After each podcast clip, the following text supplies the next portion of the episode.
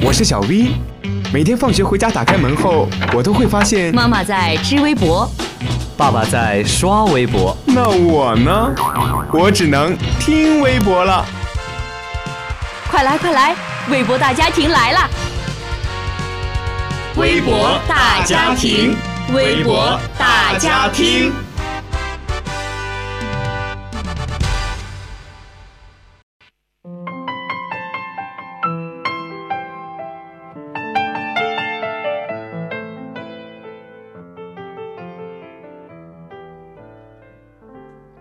Hello，大家好，欢迎收听每周五的微博大家听，我是高颖。俗话说啊，眼睛是心灵的窗户。可是当窗户需要借助外力才能透亮的时候，你着急了吗？我们今天的第一条微博呢，就是来自人民日报的九招叫你护眼。报告显示啊，我国约每三个人中就有一个近视。近日呢，国民健康视觉报告的出炉。二零一二年呢，我国五岁以上总人口中近视人数在四点五亿左右，而青少年的近视率更是高居世界的第一位。到了二零二零年呢，这一数字将达到七亿。户外活动少。一直对电脑，长时间戴着隐形眼镜，都中招了吗？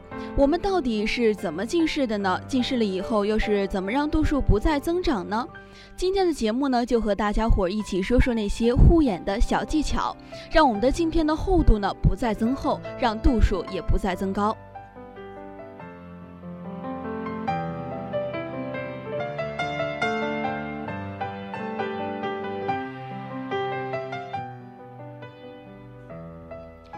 第一招呢，就是帮眼睛躲太阳。其实呢，过强的紫外线会导致角膜的损伤，损伤可能会造成黄斑病变，加重白内白内障的产生。十到十五点呢，是一天中阳光最强的时段，外出呢尽量去佩戴太阳镜。那么太阳镜应该怎么去选择呢？据了解啊，灰色、茶色、棕色的镜片防紫外线的功能最强，其次呢是绿色，最次呢是蓝色、红色和粉红色。所以，我们大家去选择镜片的时候，不要为了美观而不考虑它的实用性。那么，颜色深的镜片不一定好，如果没有防紫外线的功能呢，深色的镜片会让更多的紫外线进入眼中。第二招呢是冷热交替敷眼。早晚各花五到十分钟热敷眼睛。洗澡时呢，我们也可以采取这种冷热水交替的方法去敷我们的眼睛。如果眼睛呢出现了浮肿、干痒、疲劳等这些症状的话，可以先冷敷再热敷。那么当眼睛有了急性的炎症时呢，比如说麦粒肿啊、眼睑红肿啊这种，或者眼睛受了伤有外伤时，冷敷可以起到缓解的作用。热敷呢更适合患有干眼症的人，一般用温热的毛巾敷眼睑十到十五分钟能有所改善。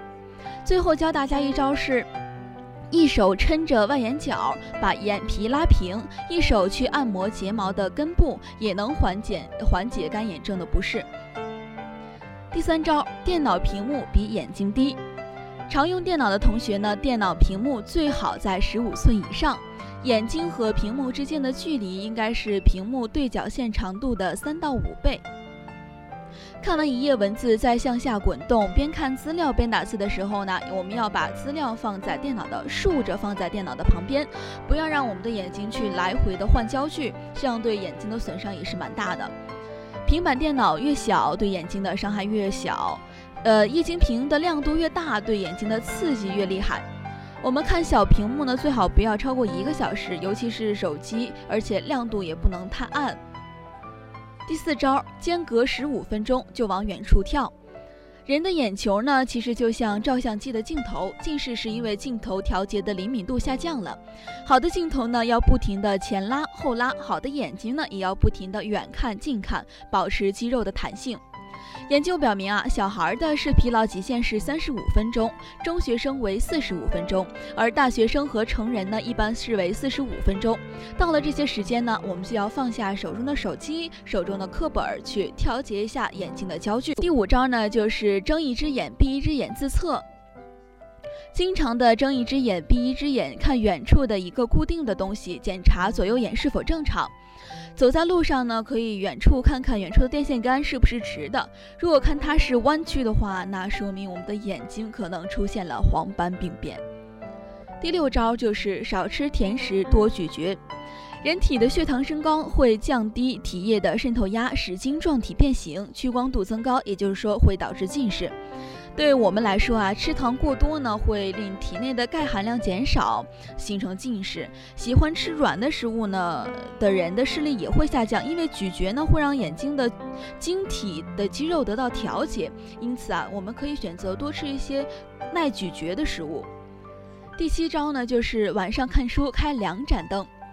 床前灯和台灯的光线不是从正前方或正上方投射下来的，会造成视疲劳。同时呢，最好是同时打开大灯，以减少房间内的明暗差。最后一招呢是每天眨眼三百下，每眨眼一次呢，就会在眼表形成一个新的泪膜，泪膜有清洁保护眼表的作用。眨眼少就导致角膜的病变，一般呢每天眨眼三百次。另外呢，打开加湿器或在桌上放一杯水，也会让我们的眼睛很舒服。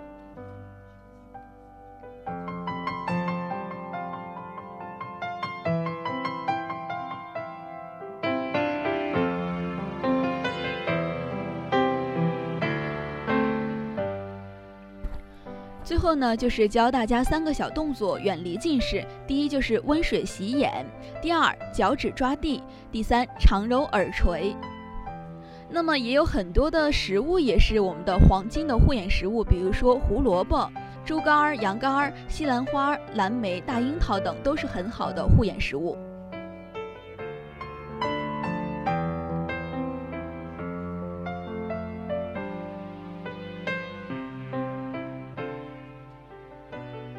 好了，这九招的护眼小技巧你 get 了吗？赶紧放下手机、书本，眺望一下远方吧。明天呢就是四六级考试了，在这儿先预祝大家明天考神附体，考试顺利。好了，今天的微博大家听就和大家聊到这儿。如果大家呢对我们的节目感兴趣的话，可以在荔枝 FM 上搜索相思湖广播电台，同步收听我们的节目。我是告影，我们下周五再见。